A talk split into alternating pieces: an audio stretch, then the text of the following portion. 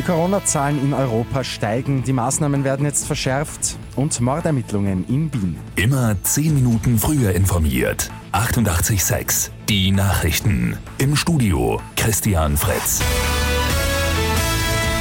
In Europa steigen die Coronavirus-Zahlen weiter an. Die Länder verschärfen jetzt wieder die Maßnahmen.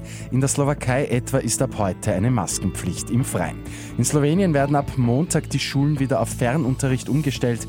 In Deutschland gilt in Städten und Regionen mit hohen Infektionszahlen eine Sperrstunde um 23 Uhr. In Paris und acht weiteren französischen Großstädten gilt ab dem Wochenende zwischen 21 Uhr und 6 Uhr früh eine Ausgangssperre. Portugal hat sogar den Katastrophenfall ausgerufen. Es gilt eine Maskenpflicht außerhalb der eigenen Wohnung. Die Wiener Polizei ermittelt seit gestern in einem Mordfall. Ein 74 Jahre alter Mann ist tot in einem Juweliergeschäft in der Wiener Landstraße gefunden worden. Der Tote soll der Chef des Geschäfts sein. Das Landeskriminalamt hat die Ermittlungen übernommen. Mehr Details gibt es noch nicht.